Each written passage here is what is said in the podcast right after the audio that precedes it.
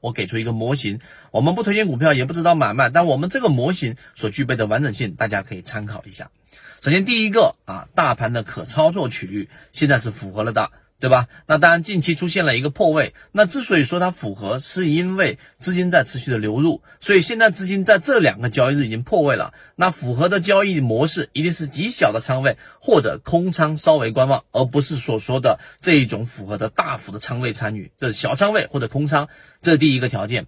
第二个条件就是我们的筛选逻辑当中呢，我们肯定是要通过找到第一性原理。就现在的大盘环境呢，如果出现我们所说的不确定因素，这些不确定性因素对于 A 股如果出现大的调整，哪一些股票它不会出现下跌，或它很抗跌呢？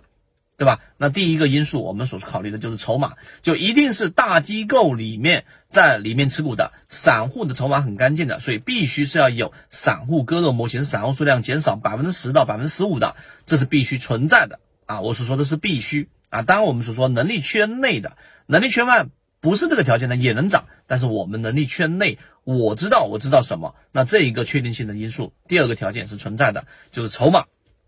第三个就是我们所说的价值分析，价值分析逻辑里面，那到底我要看什么呢？我要告诉给大家，整个年报啊，以及我们说的三季报，二零二零年的年报和三季报，它出来的很多的上市公司是业绩预增的，或者是已经实质增加的。那这个时候你要进行一个逻辑上的筛选，这一部分增加的业绩，或者说所谓的预期增长的这个业绩，到底来自于什么？例如说，有一些就是上市公司本质的这一个它很传统的行业，你说茅台，它就是卖酒，对吧？整个卖酒的整个它的这个容量就这么多，而且业绩是在增长的。OK，好，那这种就是好的增长。而有一些上市公司呢，它的增长呢是把钱投到了金融，把钱投到了这个房地产，它预估房地产的增长，它预估金融的增长。那么这些不靠谱的投资，或者说你看不懂的投资，那么这种业绩的实质增长或者预期增长，它就是存在问题的。那么第三点呢，当然它同样有一些是直接亏损的。那这个亏损是为什么亏损呢？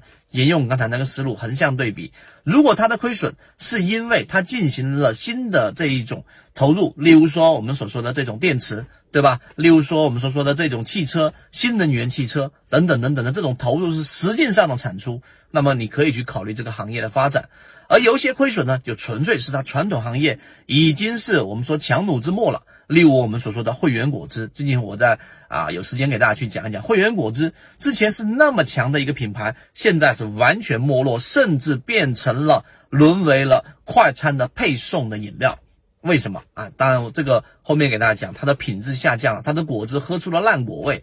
那么这个是我们所说的上市公司的业绩的预增啊增长下跌，到底是来自于什么原因？这是价值分析排雷，也大家可以去参考我们所说的左脑护城河。这是价值分析，再往下一个逻辑，第四点就是我们所说的资金角度了。那这个资金角度呢，是短期资金还是长期资金呢？你去看这个资金的时候，他告诉我的是，我要选一些国家队、社保基金，然后介入的这一些标的，是不是就值得关注了？那答案我们圈子给出的就是否定的。为什么呢？因为国家队进去的，或者说社保基金进去的，他进的这一种行业，或者说它的概率，你去统计过之后，你发现并没有特别明显的有效因子。什么叫有效因子？就它投进去的有些涨，有些跌，你没有得出一个很显现的特征。那国家队进去就一定涨吗？社保基金我们所说的，你要知道啊，这里面我就不说了。那对于上市公司的这一个进去，不等于它确实是能够上涨，或者说啊大概率上涨，连这个因素都不等于。那我该怎么办？资金角度里面你要看席位，有一些机构是靠谱的。啊，有一些我们说的私募基金，它进入到一些标的，你沿用它以往的经历，它的筛选逻辑。举个例子，我们说的高瓴资本，对吧？我们之前给大家讲过，那它筛选的逻辑，首先一定是小范围的，它筛选的标的不是这一种，因为我们知道很多投资公司，它的这一种呃投资方式有两种差异和极端，有一种是平盘平铺所有赛道，就各种它大买批发式的那种买。另外一种呢，就是选准赛道，然后压住。那高瓴资本就属于这种类型。所以，当你发现几个这一种我们说很明显，并且有很强的这一种成功率的这一种席位，这些投资公司，那它介入到这些标的，你才值得去关注。所以第四个，你看我们在讲到的就是这个资金角度。第五个角度就是我们所说的这一个技术分析角度了。那技术分析就用我们的缠论标的里面找到第一类型、第二类型买卖点。这个缠论深水区生存手册里面就提到了这样的筛选，找到底什么是第一类型买点，我都拿出具体例子来给大家去画出来。那么找到这种类型，实际上在技术分析里面等同于我们找到浅超跌类型的标的。那第五点，你要筛选什么呢？找到这些达到第一类型买点的，或者是在浅超跌里面打造绿色浅超跌的，以及蓝色超跌的这种标的，把它放到自选板块。